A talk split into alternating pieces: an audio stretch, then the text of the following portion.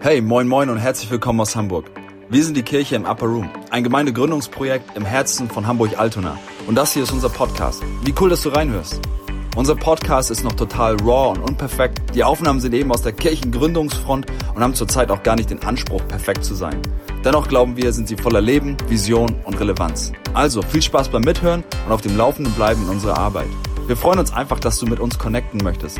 Und wir beten dafür, dass du durch den Input hier ermutigt, gestärkt und verändert wirst. Am meisten wünschen wir dir und uns aber echt eine heftige Begegnung mit Gott, genau wie im Upper Room. Wenn du mehr von uns wissen willst, abonniere den Podcast und unseren Newsletter. Wir freuen uns, mit dir in Kontakt zu bleiben und jetzt viel Spaß bei der Message.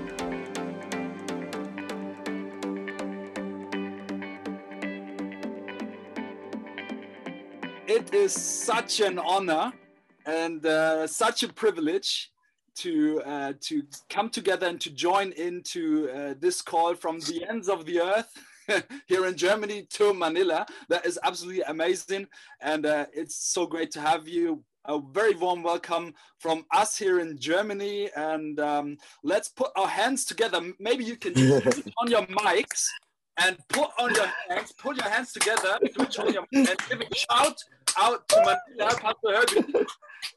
Amazing to have you and you know when I, when I when you know when I when I think of you you know I, always our first our first encounter comes to mind you know there there is a common friend of both of us who brought us together when you were in Germany a couple of years ago. And he brought us together in order to uh, to to persuade me in a theological question. And then he brought us together and uh, you were to convince me. And uh, so we debated and we discussed. And you know it's so amazing to see that we didn't divide over that but rather we shared our hearts and we became good friends. And that's what i want to call you today. You're a good friend and um, you're a partner in the kingdom and that is so amazing to see. And um, yes we we came down uh, as a team to um, to Manila in 2019, as Lisa said already, and it was a life-changing time for all of us. And um, seeing with our own eyes the the fruit of your ministry and um, the fruit of what God has placed on your heart. That is that that has been really life-changing for us and a big example to see how to see how the light the light of Jesus can practically shine um, among the poorest of the poor and also the darkest places and most the most hopeless places that we um, we have probably all of us when we were with you we all of us have seen. And i never i, I will never forget when we sat together uh, down there in uh, in happy land in the middle of the night and you were talking to us about about the shepherd and the sheep. And that was such a deep moment for us. I'll never forget that. And um, I'll never forget how you how you told us that the shepherd needs to shepherds needs to need to smell like sheep and need to be together with the sheep. I don't know whether you remember this the, this situation, but it it left a very very deep impression with me, as it was representing Christ, who is who is the incarnation of God in our world and who who is with us, and um, that's that's how you live. You are with the sheep and you are ministering and reaching out to those people and i love that. And i believe that that you're an example to the global church and in the way you do that. Thank you so much. We honor you today for that. And as a church in the as the the church in the upper room we believe that in a, in a way uh, that we are that we are connected and we are looking forward what god will will have in store for all of us and so we, we we love to see that you are with us today as we yeah, practically go the next step in uh, building the bridge to Manila and in uh, building the connection that we have. So let's uh, let's let's hand over to Pastor Herbie as we give uh, give another put our hands together another time. Thank you again for taking the time. I'm handing over to you now. Thank you. Such a double honor. I really take that as an, not just an honor. It's an honor for me, you know, to really just to be invited to speak. Who would have thought um, that we can do this thing together right now? So this is the good thing happened in the pandemic. You know that we will ne- no one can stop us now to really speak to one another, to be together, and uh, so really what the enemy meant for evil, the and the Lord can really turn it around for good. It's such an honor, really, and just seeing so familiar faces, not just faces that are familiar, but people that the Lord put into my heart. Because I believe the two of the most important thing in life are revelations and relationship. You know, when you have these revelations of who God is and who you are in Him, and then the relationship that was birthed not only through times, not only through communications, but birthed in the spirit, I think nothing can take that away from us. This kind of relationship that we are not the one who set it up, we're not the one who orchestrated it, but it was really God who put all this thing together. For me, seeing things that are happening right now, it's such an honor. Seeing seeing Dane, seeing everybody, you know, and then seeing how life of each others are growing, seeing from being being single, then getting married, and then having children, then the kids are quickly growing up, being a witness of the calling of one another, what you've been doing now, what you've been doing before. It never stopped to amaze me how God can put something into the lives of the people and see the you know the powers see the changes that are taking place. It's such an honor. Thank you very much you know for the partnership for the friendship for the relationship. I saw bjorn a while ago and um, i think yeah still there and mikey and the wife. You know thank you bjorn for you know for what you're doing in the finances in helping us continue to do what we're doing here for the partnership for all of you guys you know for this work that we've been doing with integrity, with dignity, and with the fruits and results that cannot be denied. Right now, I have to, you know, in the church right now, this is going to be our last service. We have five services every Sunday. The church is continuously growing, you know, because of what the partnership has, has done for the past many years, you know, from 200 to 500 people to 1,000 to 1,500, now to 2,000 plus people are coming together and we have to wait for the other service to finish. People are lining up outside. Um, although right now the service need to be done by 50% because of the pandemic. So we have a still spaces going to, so we have online service and on-site. Online, we are doing all the services in the poorest area. We divided the house church into 12 and then we put sound system on every basketball court from different areas of Tondo where we are doing the church right there where, where the people are. So it's this time it's not really about bringing the people to church, but bringing church to the people and very effective. And at the same time, we have an on-site where it's still limited, but just today before I came here on this on in this on this room, there is a news right now nationally that um a national news, the, president had an announcement that they are putting again that religious gathering or the church gathering into 10 people only because 7,000 7, cases every day are being recorded. So now we have to go back to online. What amazed me is that during this pandemic, we never stop we never stopped from the day day one of this pandemic during the lockdown from march until now we never stopped going out to the people. Not exaggerations not anything but we never stopped going out to the people.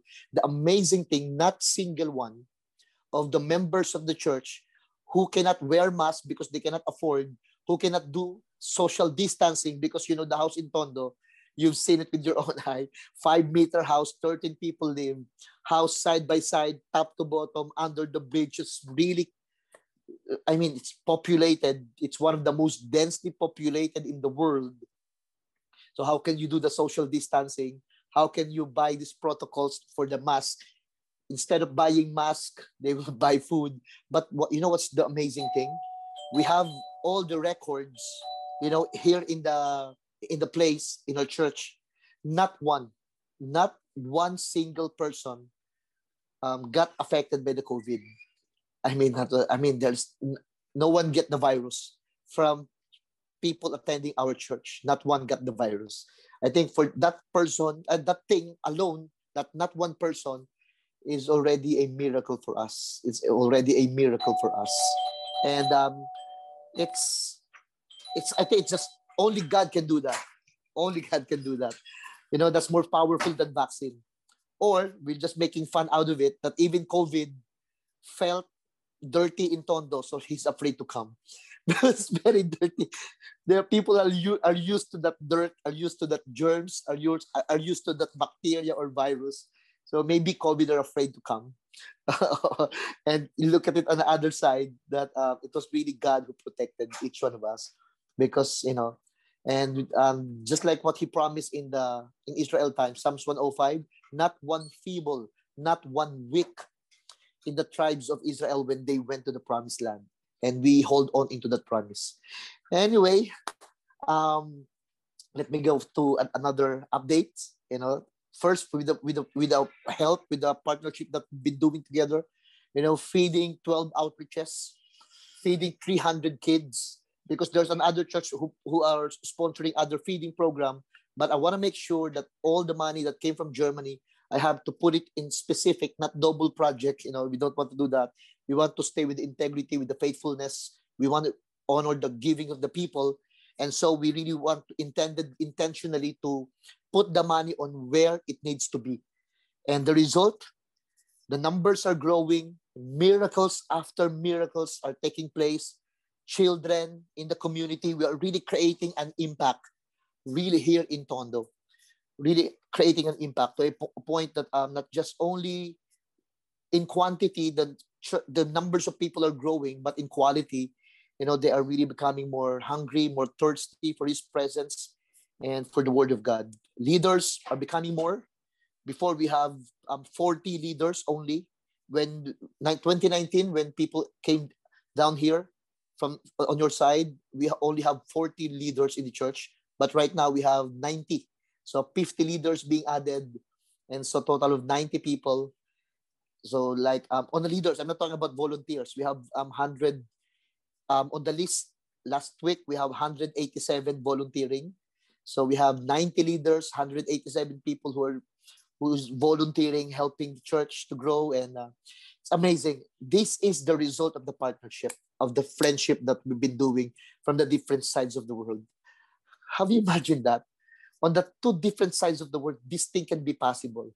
And and in line with this, when Alex told me to um, give a time to speak and to share, the day since the day I heard that, I really prayed for this day and asked the Lord, Lord, give me a word. Give me a word. What would be the word? I don't want just to stir up people. I, I just don't want to took some favorite message of mine that I already preach in the church. You know, you it's, it's, in this time you can easily pick that. You know, what's the best message from your your outline? What is the best message that you've heard from different people's in YouTube or in some social media out there? But I said, Lord, I need a word. I don't want to do that. You know, and um, I'm not usually doing that actually. But I said, Lord, give me a word. Instead of a word, God gave me, I only asked for a word to be preached today, to share to you today. But the Lord gave me a vision and a word. You know what's this vision? came, And I, I, I was really been touched because Alex kept saying it again and again and again a while ago and this vision was i pray i as i as i, I pray for this time to come i said lord give me a word. When i asked for the word suddenly this vision came. I don't want to sound spooky or weird. If some of you don't if you find it weird no problem. I'm weird actually. But i don't want to sound like spiritual or something. I just need to be honest. You know god knows our hearts. I'm not making this thing up. I just have to share what you know I, and the lord has his own way to speak to us. Maybe some of you in books maybe some of you in dreams in the word or in experience or in learning or in school the lord knows each each contact point where he can ring the doorbell and open so that he can come in. The lord knows you know our own style. And for me when i asked the word the lord gave me these visions very clear. I'm not asleep by that time. I'm awake. And when i asked the word and then Alex, you know what it showed me? It showed me, sir, a golden bridge. I think you're mentioning bridge, but this golden bridge, you know, this golden bridge are unfinished. And then I saw workers, workers that I know are not people. because they are huge. You know, I, I in innovation, I think it's an angel working this golden bridge. It's unfinished. And this golden bridge actually it's coming, it's it's bridging from different parts of the world, north to south, and then east to west. It's a cross bridge like that, not just one bridge. There's a bridge on the top, and then there's a bridge under made of golden bridge, and then angels are are constructing it. It's unfinished. And then I heard the word as they continue to pray in the upper room, as they continue to pray in their area, you know, this bridge are continuously being finished. You know, so it's your prayer that will finish this golden bridge. And so I have to share that to you. And then I asked for a word. Why is this important? You know, to have a word. You know what the words he been given to me for for you guys right there. It's in the in the book of Ephesians chapter 1 verse 10. You know, if you have a Greek or like an application that you can take the original language of the Bible much better. Because I asked for a word and then the Lord gave me verse 10 and it says, and this is the plan. Ephesians 1:10. This is the plan. At the right time, he will bring everything together under the authority of Christ everything in heaven and on earth. You know, when I check this word, I said, Lord, give me word. And then he gave me this word, Ephesians 1.10, for you guys right there, for the upper room and for all the people that are joining in this room right now. This verse that he gave me, 110, he said, he will bring everything together. In another in another translation, New American Standard Version said, he sum up all things, or he put all things together. And you know what is the word bring together, to bring all together, to put all together. What is that in the Greek word? And I checked it on the internet. You know, when I got this word, Ephesians 1.10, it's only first time that occur in the whole New Testament. This one word. You know what's that word? The word bring together, anakepalaiosis. I know it sounds like speaking in tongues. Ana anakepalaiosatai or anakepala iosis. That is the word to bring together. And then I, I said, Lord, what is this word anakepalaiosis? You know, what is this word anakepalaiosatai? What do you mean by this? And you know what this, the word of ana, ana means again. Again, kepala, ana kepala. The word ana means again in the Greek. The word kepala means, and then look at this. The word anakepalaiosis, it means to recapitulate recapitulate. I know it's a very deep English. To recap, to retell. I mean, there is a story that that was been heard, a story that what that, that happened before, like painful story. I'll give an example.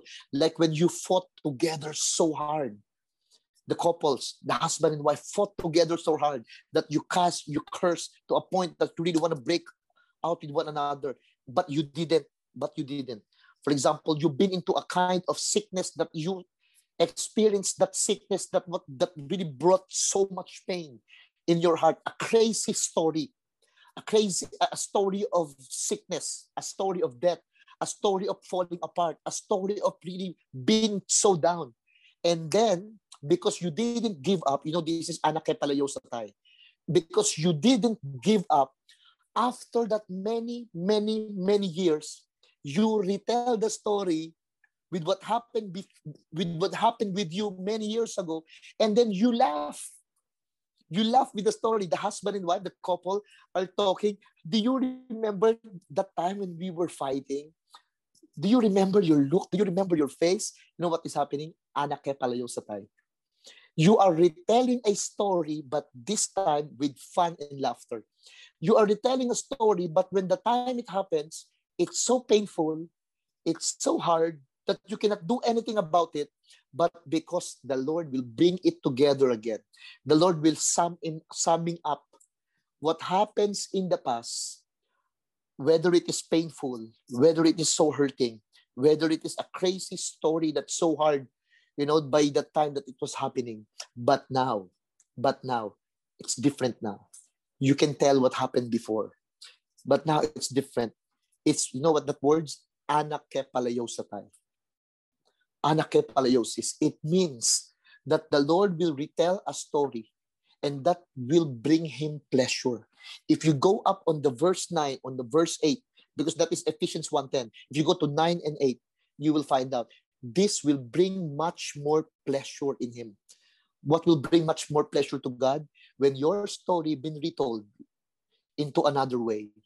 But this time, like for example, a story of Zacchaeus, but this time we are we now just know the story that the one, the tax collector who steal money for so many people, a lot of people angry at, at him.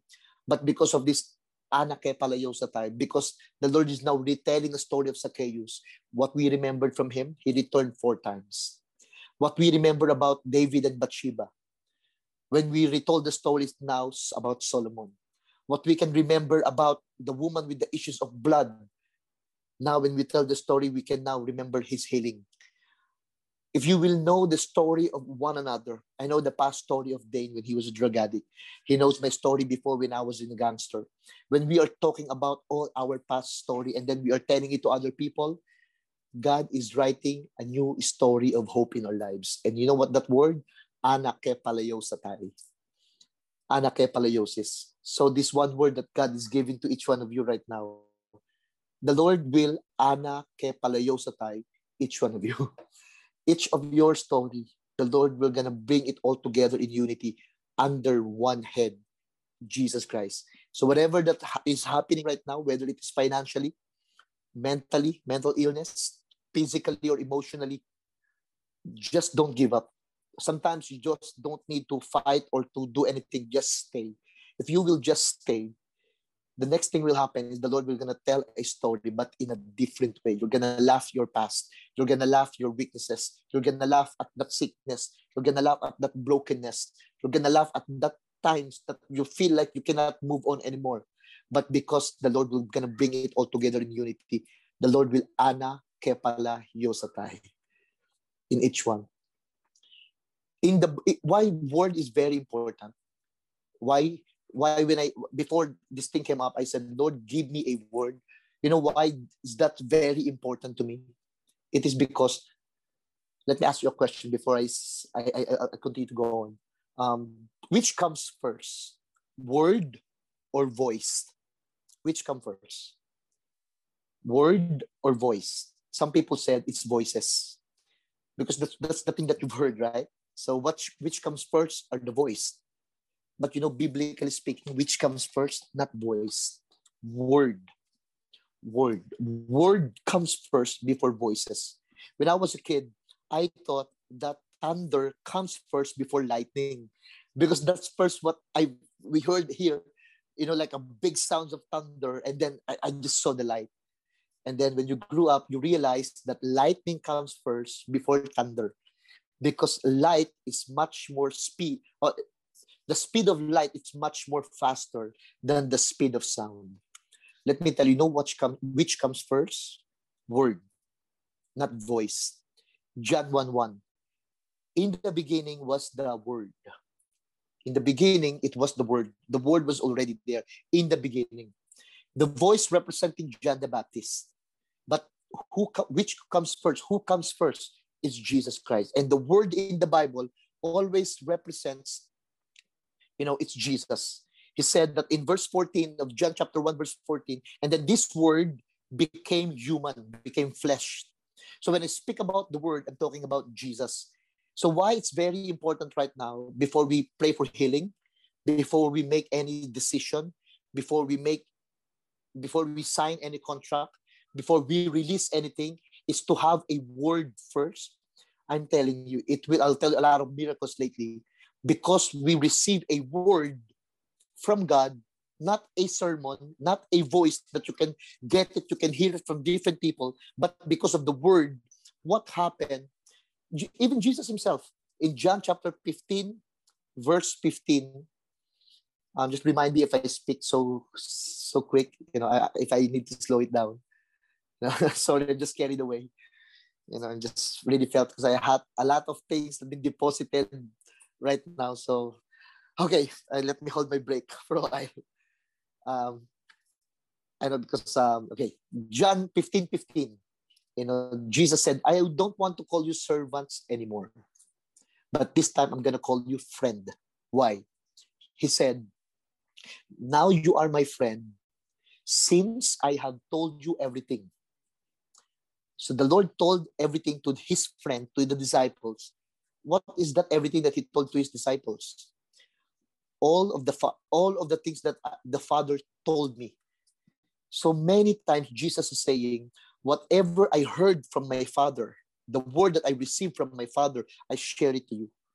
So it's very important, you know, that um, before we say anything, before we can share anything, it's very important first to have a word. Just like Jesus, he never say anything without hearing a word first from his Father. You know what is better, speaking or listening? When I speak, I only repeat what I know. But when you listen, you allow yourself to learn. No wonder why we have two ears, one mouth. Apostle James said, Be quick to listen, but be slow to speak. But sometimes, you know, you know, other people that their mouth are much more faster than their ears. Sometimes you um, you just speak it as quickly as that, saying no, saying yes. And the problem is whatever words that is in you, and then when you speak it, it's not already yours anymore all the words that already went out from your mouth is not your words anymore. It's for other people now to interpret what would be the meaning of those words, even if you don't like the interpretations. Because you already said it, then it's up to them to interpret. And I and I realize that people will remember not only what we have said and done, but people will remember what how they made them feel from what you have said and done. You can say a lot of words. You can share and preach a lot of words, but you know what they will remember? Not the not the words, but the feelings. The feelings that words brought into their lives. The feelings, the emotions, the experience that words brought into their lives. So please be very careful in every sounds that will come out from our, our mouth. Make sure before you speak the sound, there is already a word in heart and mind. No wonder why Jesus is very careful. Why he's not saying anything at all. No wonder why even right now, our God, every time we ask something, he is not always just saying anything. Sometimes we're always like, Lord, word, word, word. No wonder why he's very careful because he knows that when we have the word, it's up to us how are we going to interpret or how are we going to take care of those words in First Samuel, First Samuel chapter 16, verse 11. You know, do you remember when when the prophets um, Samuel and um, he wanted because the Lord or Samuel received a word that the anointing of God left Saul, King Saul, left King Saul, and the Lord is gonna appoint another king. Even Saul is still alive.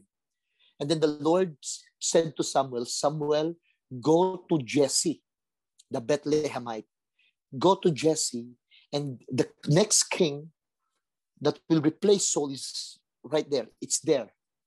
It's there. So, oh, so Samuel, this old prophet, came down, went to the house of Jesse, and guess what? Ask Jesse, call all your sons. And then all the sons are lining up. And when Samuel saw it in his eye, he said, Oh my, this is really a qualified king because most of these siblings of David, most of the sons of Jesse, he, they are really look like, I mean, a warrior, perfect to be a king. And so, you know, the prophet Samuel holding a, a horn filled with oil. You know, this, this is amazing. When Samuel hold, holding this oil to pour out eh, on David's head, the oil is in the horn. But when the oil that gonna be poured out in Saul's head, it's in the bottle or veil or vial. Why is it that in King Saul's head, the oil is in the vial? Why is it on the King David's head, the oil is in the horn? You know why? Because the vial or the bottle represents judgment, but the horn that was going to be poured out in David's head represents redemptions because you cannot have horn without slaying or killing an animal.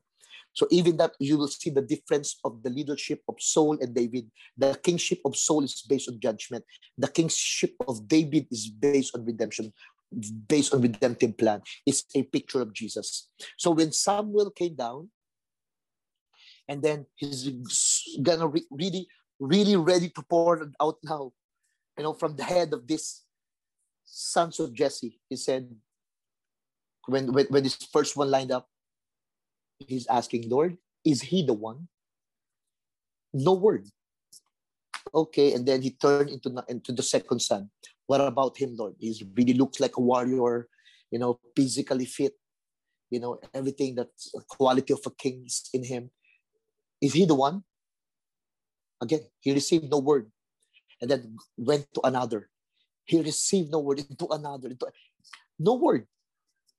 And then he asks, he asked in First Samuel chapter 16, verse 11. Then Samuel asked, Are these all the sons you have? Are these all the sons you have? And then Jesse said, No, there is still the youngest, but he's not part of the option. Why? He's still young, so cute, rosy cheek, ready hair, curly hair, so cute, but he's not here. He's not qualified. Look at this. David was not even part of the choice. He was not even part of the options. You know what I like of this story?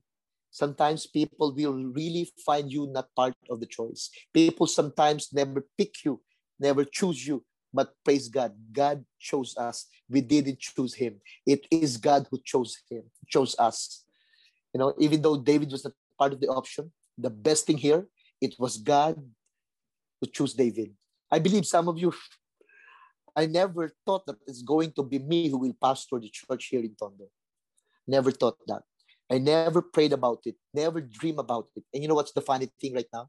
I am the youngest pastor here in Hul, Manila, here district 1 to district 1 to 6 and there are 100 200 or 187 pastor or churches the whole Tondo Tondo 1 and Tondo 2 there are 187 pastors. I know right now it's funny. The one that God chose to be the president, to be the chairman of all these 187 pastors was Pastor Herbie. I mean, it's like the youngest, the stupid guy, the I mean, like I'm not even part of their choice, I'm sure. But what can you do if it if it is God who chose you? You know, you did not choose him, but it is God who chose us. I did not choose for this position. I never choose to be a pastor. I never, I just want to love people. I just want to serve people. I don't want position or leadership or anything. I just wanted, I'm born in Tondo, grew up in Tondo. I decided to stay here in Tondo for the rest of my life. Until now, I don't have any plan to move. Is there is a choice to move? Of course. You know, I'm working in a company. There are people, there are church in Indonesia who offered me to pastor a 10,000 numbers of young people. Offered you vehicle offered you houses offered you this and i'm sorry sir you know i'm called to tondo born here grew up here and i will wait till this generation pass and see changes in the community changes the mindset of the people in tondo because i know that i didn't choose this to be like this. I didn't choose to be like this. It is god who chose me to be like this. Exactly what happened to david. And then jesse said no there is someone, there is one.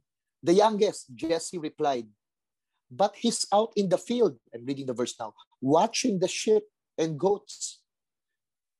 And then they, this is funny. Come on, look at this. Samuel said, send for him at once. And then Samuel said, look, Samuel said, we will not sit down until he arrives.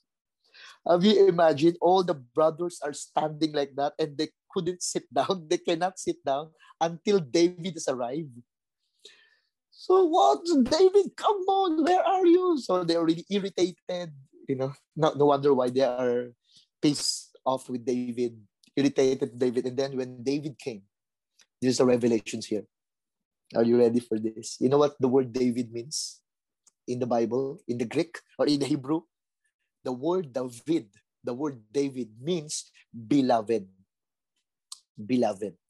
Until beloved comes, they cannot sit down.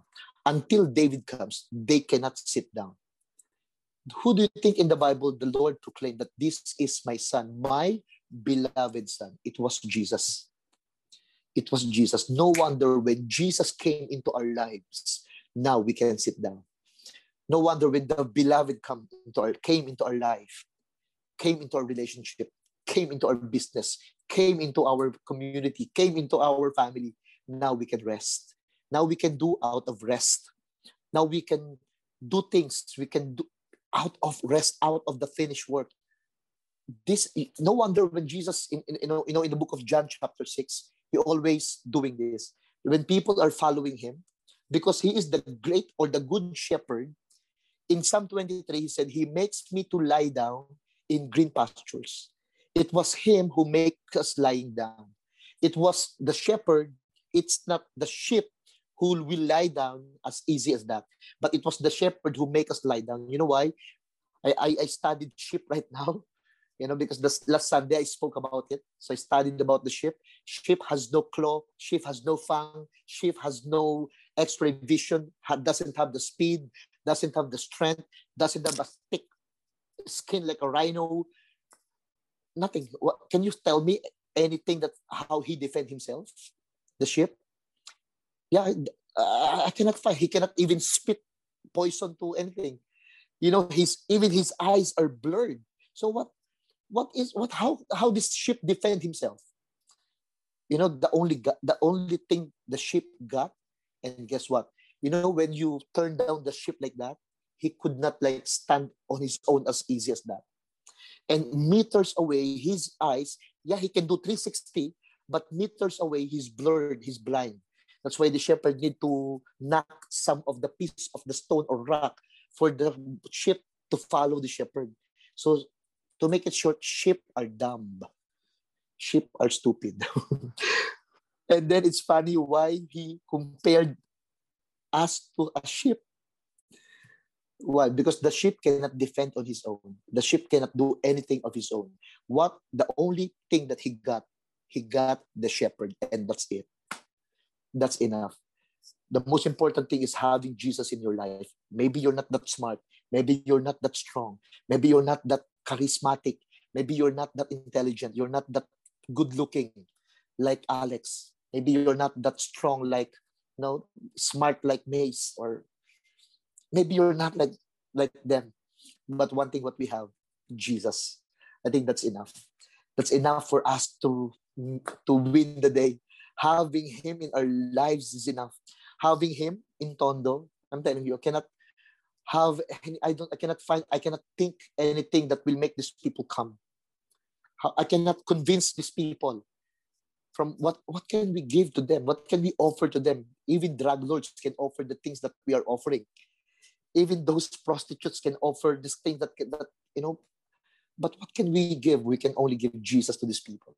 And i think that's what exactly jesus did. You know what jesus did? When he saw the multitudes in john chapter 6 followed, following following him jesus said make them sit down. Make them sit down. I think this is powerful.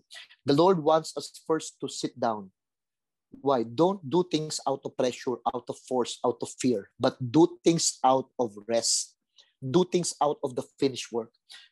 You know, it's it's it's okay to be like Martha, very busy outside. It's also okay to be Mary, sitting down only receiving and receiving from Jesus. But you know, when you put this thing together, this will be really good. You are Martha outside, but Mary inside. You are Martha, busy doing ministry, but at the same time, Mary inside, restful, peace, calm, still. That you are not like, you know, you don't have, you don't, you, you're not pushing, forcing to make things happen. You don't, but you're still busy, you're still doing works, you're still praying, you're doing everything that you know, but at the same time, be like Mary inside. Martha outside, Mary inside. Why I have to say this thing that you need to have a word and the word from that word that you receive you do. From that word that you receive you decide. From the word that i receive i preach right now. You know where i'm preaching come this preaching are coming up right now? From the word that i ask from the lord which is the most dangerous thing is when we have a formula when we have a step by step, when we have a do's and don'ts, when we have things like this to a point that we forgot Jesus is the most important. Sometimes when we know a lot of experience, we know a lot of step how to be formulas, techniques, styles, and points to remember. Sometimes the danger is we forgot the most important thing because we know exactly what to do. We read it in the books. We heard it in some other churches how they effectively affect the church, how the ministry grew, how the family, how the business grew, and then we forgot what really the most important thing is Jesus. That is why it's very important to go and stand with the word. Remember Jesus. Ah, remember Peter. Peter, I thought before, I thought before that um, actually I preached this to the people before many years ago that um, I said three points. Why Peter walk on water? How he's been able to walk on water. So I made a three points. I thought, I thought that Peter walked on water because he had faith. That's number one. That's what I thought. That's what I preached before. I thought Peter walked on water because he looked to Jesus. He never got distracted. I just looked to Jesus. That's what that's what I, I, I preached the second point. And then the third point that I speak, I preach, is because he's not being distracted from winds and waves. He's just focusing on Jesus. That's why he was being able to walk on water. And then the Lord rebuked me. Sometime when I'm studying this message, and after preaching that, and then many years, and then when I look back, start to read the story, I heard the voice of the Lord in my spirit saying, Nope, that's not the reason why he walked on water. So I'm asking you a question, a good question, something to think, think about. How or why Peter walked on water? What is the reason? Because when you told me, like, like I have told to the people, that Peter walked on water because of faith, that Peter walked on water because he looked to Jesus, first ask, read the Bible. Is there instructions from Jesus saying, Peter, have faith so you can walk? No, you, you never read that. You never even read that Jesus said, Peter, look on me so you can walk. Peter, just don't look on the winds so you can walk on water. When I went back and read it again, again and again, I cannot find those three points that I preach. How, why Peter walk on water? You know why? If you don't believe that it's, if you believe that it's because of your faith, because of your looking, and because of you're not distracted, why don't after this message you have a swimming pool in your place? Why don't you try it? You know, just step on the water a little bit and say to yourself, I have faith, I have faith, I will walk on water. Lord, I will look to you, Jesus. Lord, I will not sink. Lord, I will not sink. I will drown yourself in the pool. If you don't believe, try it later. Try it. If you see if the, your faith will work, if you you're looking to Jesus will work, and if you're not being distracted by any typhoon will work. You know why he was been able to walk on water? Matthew 1429. This is funny. Funny story, but powerful. You know why? In the middle of the dark, around 3 p.m., pitch black, so dark, Jesus walking on water. I don't know about you, but even me, I grew up in Tondo, violent place. But in the middle of the night, I will saw people walking on white clothes, I will run. So it's it's normal.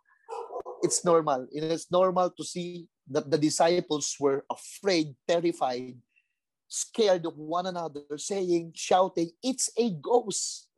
Have you imagined sometimes your answer to your prayer can be scary? Sometimes the one that you're praying for, and then when it came down, when it happened, when it's been answered, now you are afraid. When I prayed for a good church building, I said, Lord, we're praying for this. And then when it came, a good, beautiful church building, the most beautiful, the biggest here in Tondo. The first fully air-conditioned church in Tondo. When I prayed for it, now when it came down, when it happened, we're afraid. Why? What about electricity? What about this? What about that? What about? And then suddenly you're afraid. Just like Jesus as your answer. You're praying for something, and then when it answered, now you're afraid. So when Jesus walking on water, the disciples were afraid. And then you know why they shouted, It's a ghost. It's a ghost. I don't know what it's ghost in Germany. You know, in German, what is the word ghost? You know, Geist, Geist, again, Geist. Geist. Geist. Okay. So here in the Philippines, oh, it's a guy, so no problem. Pero in Germany, it's guys. Now you're afraid of guys. You know, here guys is no problem. it's a it's a guys, it's a guys, and everybody's afraid. And you know what? Maybe John slapped Peter on the head and said, "Hey, it's Jesus. It's Jesus. Why is it that it's always John? Why is it that it's always John? It was John who came first to the tomb, not Peter. The news came to both of them, but when they ran, you know what? John ran faster than Peter. Why is it that it was John? Everybody left Jesus on the cross. It was only John who stayed. Why is it? Why do you think? Why do you think it was John who recognized and then said it to Peter? Hey, it's Jesus. And then Peter, oh, okay, it's Jesus. You know why? Because only John, only John, with all the disciples, it was only John who said, I am the disciples whom Jesus loved. And you can only find that words only in the book of John, which is he's the, also the writer, the author. That I am God's, I am Jesus' beloved. Of course, he can write that down because he's the only, he's the writer of John. And look, he said, it's not a ghost, it's Jesus. And then Peter said, look at this simple prayer request, but powerful. You know what's the prayer request of Peter? Lord, if that is you, in Matthew 14, you know, I think in 28 or 27, Lord, if that is you, allow me to come. If that is you, if that's you, Lord Jesus, allow me to go there. If you are Jesus, are you going to do that? Allow someone that is plain human, say, okay, come on, just like me, step on water. You know what? If Jesus will answer that simple prayer request of Peter, you know what Jesus is doing here? Jesus will break the law of nature. Jesus is breaking science. Jesus is breaking the limitations of a human. Jesus is now what? He's now overriding the principles of buoyancy, gravity, lift, trust, all of this kind of, you know, Jesus is now really setting all this aside. So, you know what happened on the story? Jesus said, Yes, in Matthew chapter 14, verse 29, when Peter said, Bid me to come, if that is you, allow me to go there. You know what Jesus said? Jesus said, Yes, come. Simple word. Jesus said, Yes, come. You know why Peter walked on water? How he do how did he do that? Because he received a word. Come. That simple word come from Jesus, able for Peter to walk on water. Do you remember the blind with mud in his eye? Receive a word from Jesus. Go. Wash yourself to the pool of Siloam. Do you remember the woman with the issues of blood? I don't want you to focus on the effort of the woman. Sometimes most of the preaching focusing on the effort of a woman who really dragged himself, did everything, fight for his life, and then just to touch the hem of his garments. And then everybody's focusing now the faith of a woman, but they forgot. It was the word of Jesus when he turned his back and said to the woman, Your faith has made you well. Why don't you focus first on the word of Jesus instead of what we can do? Most of the time, we focus on what we can do, what we can share, what we can, instead of, Lord, what is your word first? You know why Peter walked on water? Because he received a word, Peter, come. And that word is too powerful. Too powerful. Why did he sink? You know, why he just he, he sink down? You know why? It is because he was being distracted. You know, the winds in the Bible, the Bible said that when he saw the winds boisterous, the winds so strong, then started to went down. You know why the wind? What represent the wind in the Bible? Ephesians chapter 4, verse 14. In Ephesians chapter 4, verse 14, now we are now like we don't we are not like children immature that were being tossed and froze that being brought here brought there by the wind of doctrines or teachings. The wind representing what? Teachings, doctrines, opinions. You know why Peter said, at first, sometimes we receive the word and we stand on the word, and then we are being able to do the impossibilities. But when we started to listen from the wind, we started to look from the opinions of men instead of our conviction. You know what's the difference of opinion and conviction? Opinion, it's something that you hold on, but conviction is something that holding you.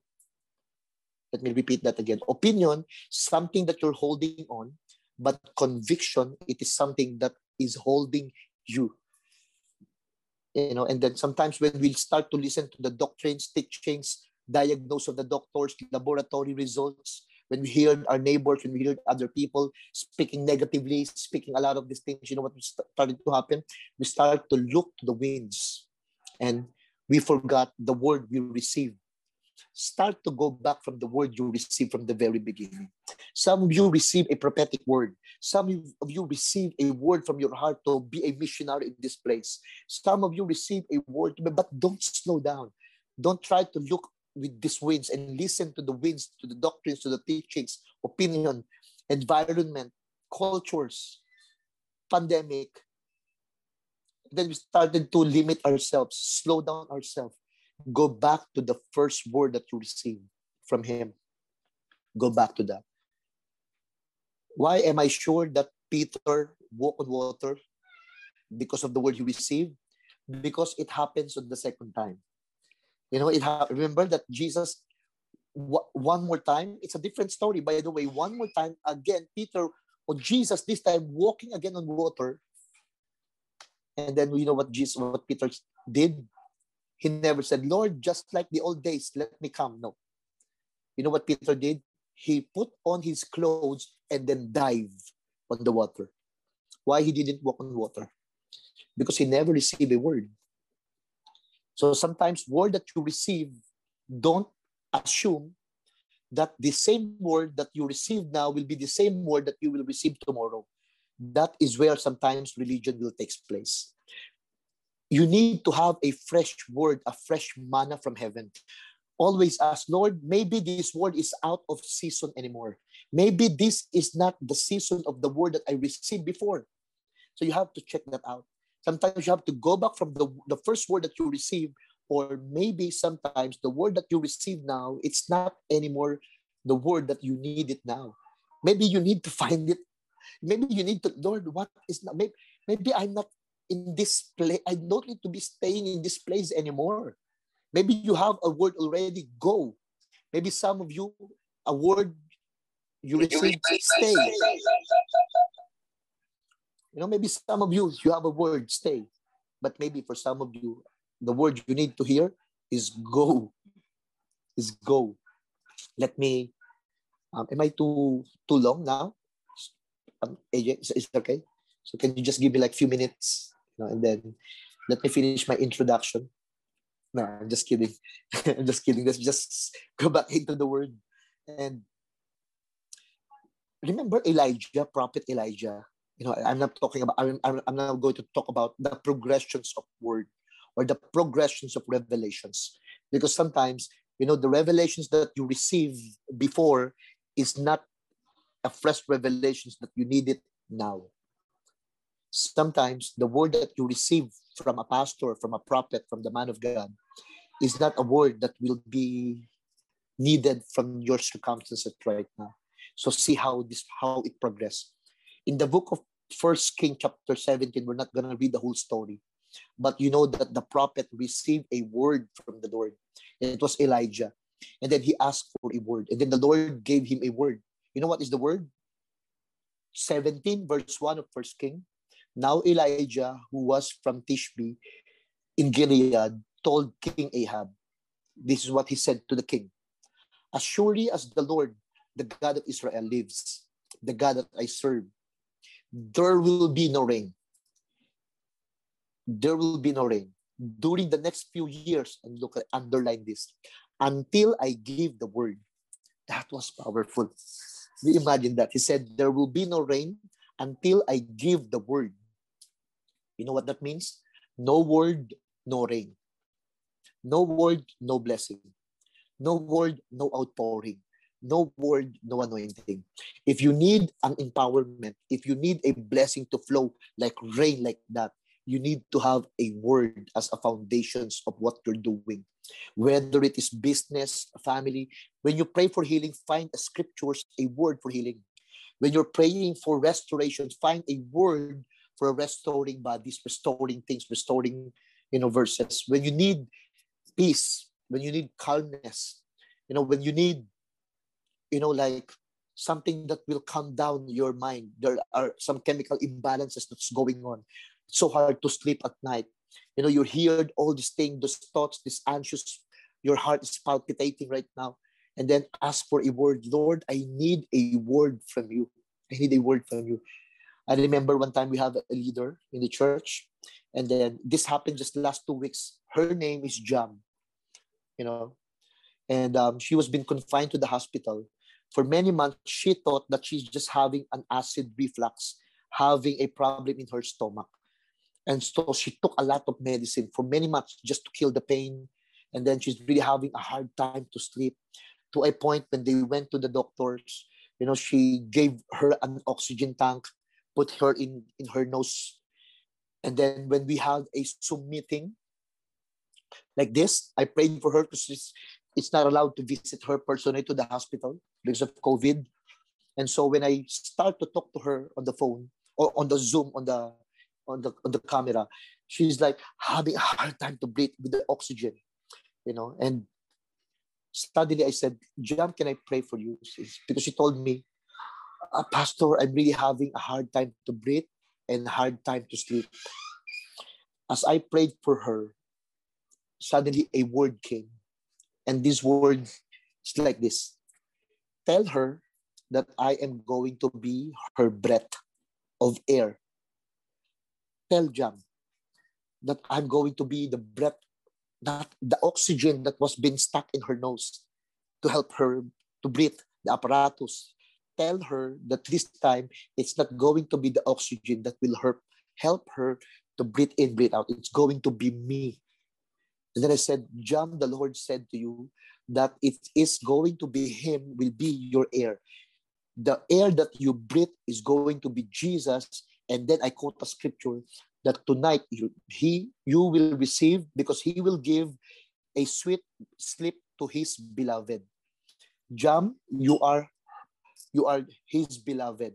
The Lord will give you a sweet sleep because it's not going to be the oxygen, but it's going to be the Jesus Himself will be your air that you're gonna beat you in and beat you out. You know what happened in the morning? In the morning, she told me, Pastor, I wake up, I woke up very late. It was for the first time in many months that I slept too long. Too long in the morning. She just, she just woke up 10 a.m. 10 a.m. in the morning, almost 11, she said. And this is the first time for many months that I had a good, very sleep like a child. The husband is crying, named Brian, saying, Pastor, I never saw my wife slept like that, like a child. You know? And that morning I prayed. The next word that I received from the Lord is this. Lord said that um Jam, the Lord's telling you, I have a word from you. And then the word is this If I am your air, sabi, the Lord said, Now I am now the water. The water. You know, it's, it's all scriptural. Jesus said that I'm the fountains of life, the water, living water. And then I said, Jesus said that Jesus is your living water. And you know what happened? After our prayer, the doctor came. The doctor came. It seems like this is going to be look like a bad news the doctor found out why she's having a hard time to breathe. You know why? Because her lungs and her heart were filled with water. There is water in the lungs, and to take that water out, they need to do an operations. You know, put a something like that to withdraw all the waters in the lungs and in some organs of her body. That's the reason why she's having a hard time to breathe. And then she called me up. Brian called the husband actually. Pastor, you know, like you, you you're praying this morning that Jesus is his water. But why right now it seems like it's the cause of the, the, the pain. I mean, it's the cause of not having, not breathing normally. It's the water's the cause. And then you have mentioned why. And then I said, I'm sorry, I don't know. I, I said straight. If you don't know the answer, don't assume. Don't guess. Don't put anything if you don't really know. Just say it straight. So I said to, to Brian, Brian, I'm sorry, I don't know. I said Jesus is the water. If that is the cause now of the reason why she's having a hard time, I don't know. And then in the afternoon, 4 p.m., the doctor came. You know what the other doctor said to Jam? You know what? For many months, you are taking pills, taking medications that are not appropriate, that are not matching with the disease, with the sickness. And you know what? The good things about the water in your organs? It protects the organs for the pills, for the medicine to destroy your liver, your kidney, and your lungs. So it means the water became a protection. And then the doctors gave him another medicine. That there's no need for an operations. And then she just urine. She just went to the CR. All this water came out, flushed out. And um, yeah, she's testifying this morning in the church about how the Lord healed her just because of the word. word is very important. So when Elijah said, "Until I give the word, no rain," It happened, yes, for three and a half years, no rain. Look what happened. This is amazing. When there is no rain, there is no food, there is no crop, nothing, no. So the Lord gave a word one more time to Elijah, saying, Go to Cherith Brook. No, go to the Cherith Brook. There is a cave, and then there is a brook in front of the cave. Go there. So the prophet heard a word, got the word, and so he went there. When he went there to the cave to, in front of this brook, he said, Lord, I'm here. There is water, but where's the food? There is famine in the land because there's no rain. You know, sometimes you just stay, just stay with the word that you receive. Something will happen. Something will, don't be impatient. Just wait for the word you receive. And then after that, because you're just following the word, you know what happened in a few in a few days? Here's now the raven. Actually, the ravens, not just one raven, ravens are flying, bringing what? Meat, food, steak, maybe sausage or whatever. if the, these ravens are flying with meat, you know, I, I just sometimes you're curious asking yourself, where did the bird get the meat or got the meat? Where? There is famine in the land and people are dying. Somebody told me, maybe the myth that the ravens, the birds bringing to Elijah are coming from the dead people, dead meat from dead people or dead animals. Maybe. I said, um, I don't think so. Because if the Lord will gonna provide, He will provide coming from a good way, right? So I said, I don't think so. So I asked the Holy Spirit, Lord, where is there anybody? Can you please unmute if you have any idea where the bird got the food, the meat? Maybe some of you had an idea where he took the bread or the meat. This bird bringing, by the way, not only meat, but even bread, bread and meat. Bread in the morning, meat in the evening. The bird, the ravens are flying, delivering the food to. Do you have any idea where this meat came from? Not from a dead body, please. Not from a dead animal in whole Israel, where is the only place that you can find food because there's famine? Not in a simple house. You know where? I think it came from the palace, from the palace of Jezebel, King Ahab itself. I'm just thinking about this. Maybe they are opening the doors of the windows and the, the kitchen staff are not around. The birds will come and then took the bread. You know what? Because I have a word. What is the word? the treasures of the wicked will be transferred to the righteous. Maybe, maybe all the food from the wicked people can be delivered as to, to us back. And so just I thought, you know, it's not doctrinal or it's not in the Bible, but maybe, maybe the the ravens got the food from the palace itself. And since then, and then another word came. Maybe the ravens caught by the cook Ah, so you're the bird who took in the meat. Then there's no bird anymore. There's no meat anymore. And then another word came. See the progressions. Another word came to Elijah and said, Move, move out. Why? No more bread, no more meat from the raven, no more water. The Cherith brook dried up, the Bible said. It dried up. And then a word came. Now, look, now move to the widow at Sarephat. There is a woman. Look, from raven to woman. See the progressions? You know, from this place, because you receive a word this time, you have to move. And then another word, you have to move. And then from raven to woman. What kind of woman? Elijah have no idea. Said a, a woman at Saripat. The Bible said a widow at Saripat. So because the man of God received a word, so he came down, went there. What happened? He saw the woman picking sticks. Why? This is going to be the last meal of the woman and the child, and then they'll die. They will die. Mm-hmm. We imagine this, guys. I mean, not ghosts, but guys in English. You know, uh, I, I am a pastor and pastoring the poorest of the poor area here in Tondo, where people can only have sometimes one meal, two meal a day. Some are eating leftover food from the fast food, picking the chicken in the garbage, and still even it's happening right now. You know, you saw it, guys. You know how they separate the food, how they separate the worms, the trash from the chicken, and then wash it again, cook it again, and then eat it. Sometimes they're selling it and then the leftover will be their food. So I know what I'm saying. I know what the feelings of this man of God, Elijah, when he saw the woman picking up the sticks for their last food. I know, I know what it means. And that if you are really a man of God, you know, you will feel pity, right? You will feel the compassion like, I cannot eat this. I cannot, this will going to be their last meal. I cannot take this away from them. Practically speaking, even non-Christians were not going to do that to take something food for the last meal of a of a mother and a child. They're not gonna do that. But why Elijah still pushing it? Why he did it again? He do why why he why he, he did that?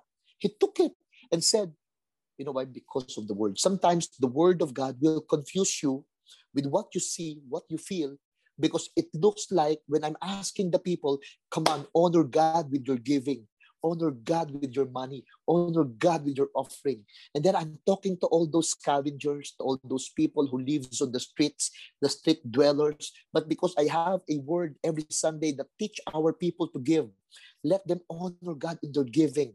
Let them honor God in their giving.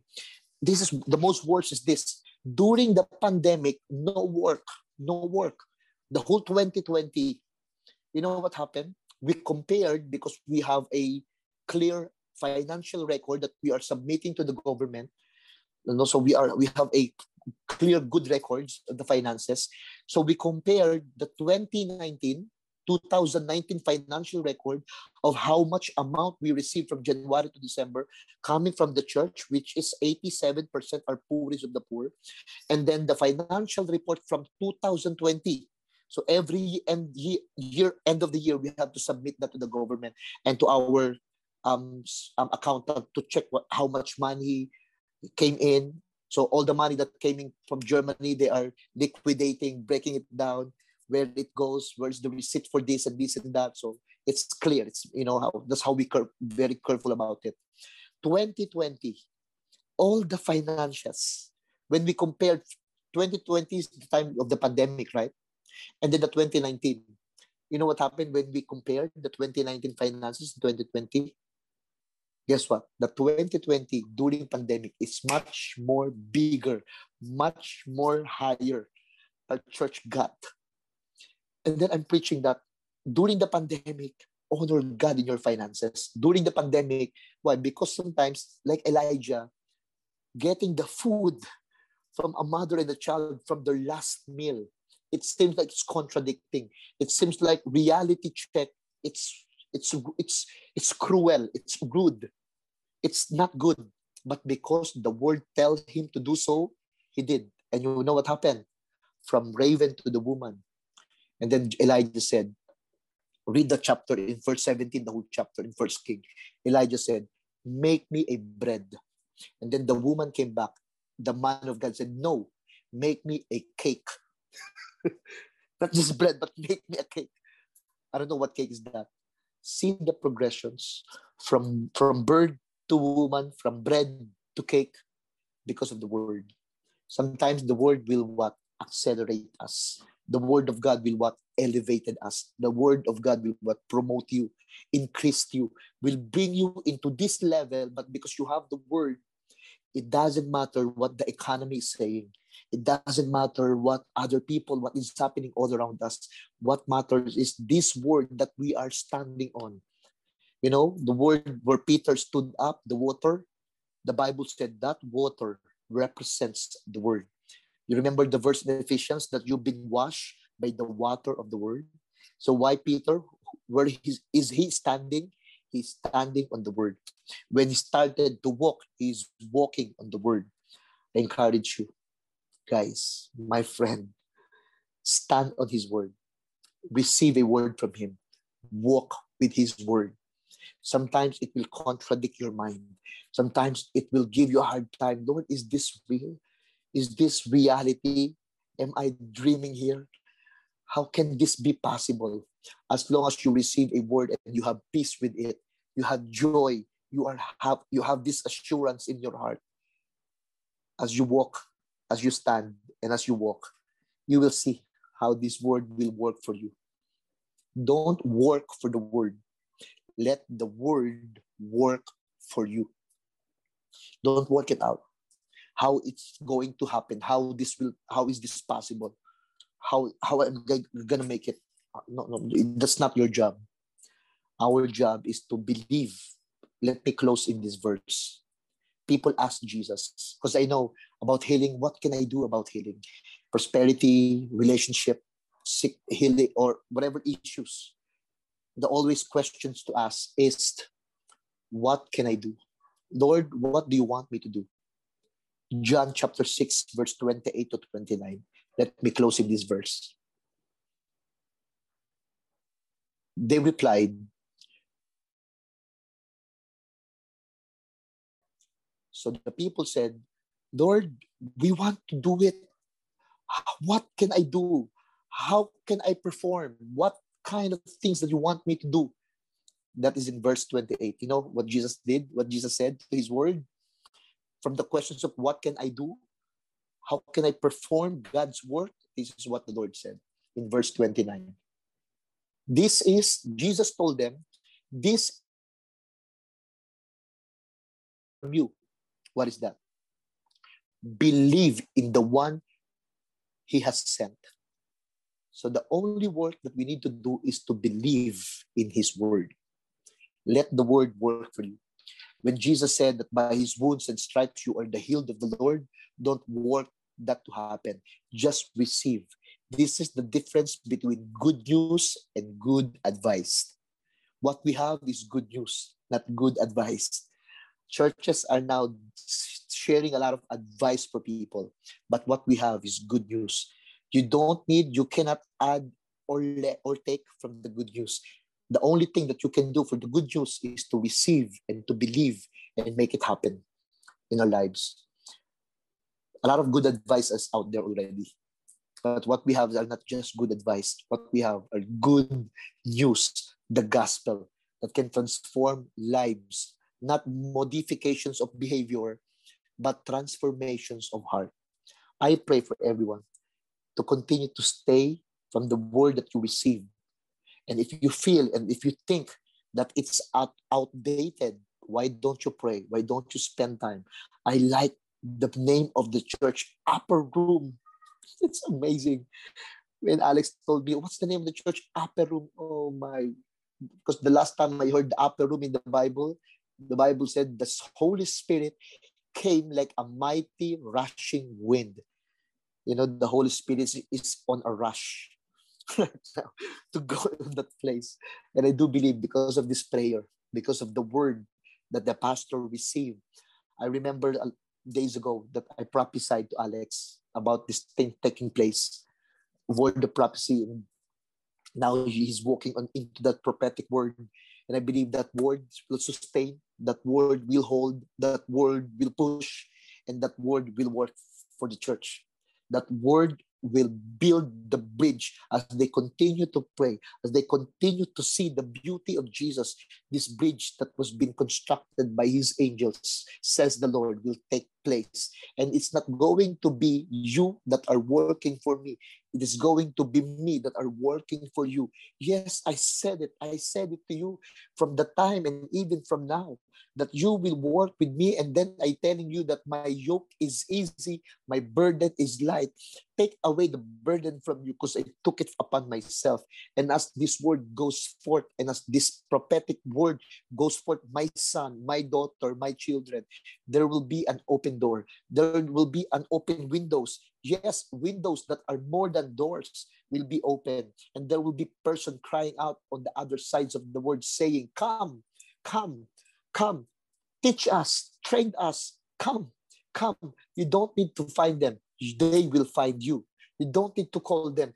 They will call you, says the Lord. And the Lord is saying to each one, especially you, my son, who is hearing this word of mine right now. This word will not only sustain, but this word will maintain. It, w- it is going to be me, my son, says the Lord, who will maintain. It's not going to be you trying to do, trying to prove, trying to get to achieve. Yes, I am pleased with you because my word is was been put into your heart and I will let it grow and I will let it shine and I will let it be the brightest days of your life. You will be planted in a place near the rivers of river bank of this water that is flowing consistently, continuously to affirm my word upon you. Thank you po. Thank you. Salamat. Thank you very much. And I think I'm done. I don't want to take so much of your time. It's such an honor, a privilege for me to be speaking to each one of you. And really, I, I'm honored. I honor all of you. Thank you. Father God, thank you so much, Lord, for this wonderful opportunity, which is a privilege for each one of us to come together, not just only in unity, but in as a family. Lord, we cannot ask anything right now what is happening, what is taking place, Lord. Healing, anointing, blessing is flowing. Most importantly, revelations is flowing.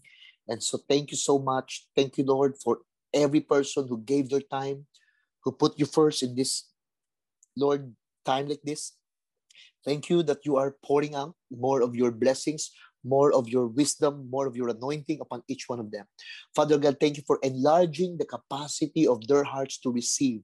Father, thank you so much for the Holy Spirit making it making it easy, making it light, making Lord it sure, giving them an assurance that all is well and everything is gonna be fine. Everything's gonna be okay. You are assuring each one of us that today is our day, that things will be fine. Today is our day that things will be okay. So, Father, thank you. We give you praise and glory in Jesus' name.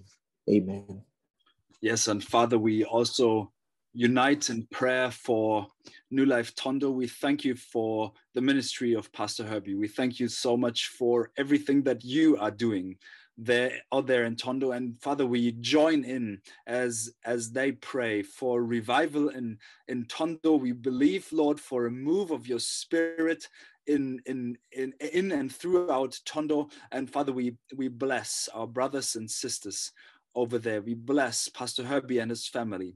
Father, we thank you that you are that you that you have have have set him and his family and all the leaders in the house had Lord to to to shine your light and to extend your gospel and your grace into this community. And we pray for for for for a new con, conviction and a new and a new and deeper faith into your word as we have heard today, Lord uh, Lord, that that we want to we want to we, we don't want to work out of our own strength, and Lord, we we pray that this is that, that this is continuing to happen out there in Tondo, that Pastor Herbie can go forward as an example as he is faithfully faithfully believing your word and stepping out in faith as he listens from you and and moves as you speak.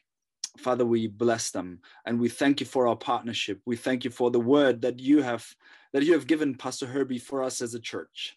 And we, Lord, we want to say yes today. We want to say yes and amen. And we receive this word for us as um, as we are the church in the upper room waiting for your spirit to move father we want to move when you when you say we want to move upon your word lord we want to see that that not our might our profession or whatever comes from our human capacity we want to see lord that you are moving through us father we thank you for this and we take lord and we thank you for the bridges that you are constructing it's not us who is constructing but it's rather you and so we say yes and amen to that. In Jesus' name we pray. Amen. Wir hoffen, du hast eine gute Zeit mit uns gehabt. Danke, dass du dabei warst. Bisher hat die Kirche im Upper Room noch keine öffentlichen Gottesdienste. Wir halten dich auf dem Laufenden, sobald sich das ändert. Wenn du in dieser Phase mit uns Kontakt aufnehmen willst, schreib uns gerne eine E-Mail an kirche im Upper Room in einem Wort at gmail.com oder antworte auf unseren Newsletter. Wir freuen uns total von dir zu hören. Hey und jetzt sei gesegnet für das, was als nächstes für dich kommt heute. Denk dran, der Herr ist für dich, er liebt dich und er ist dir zugewandt. Bis zum nächsten Mal.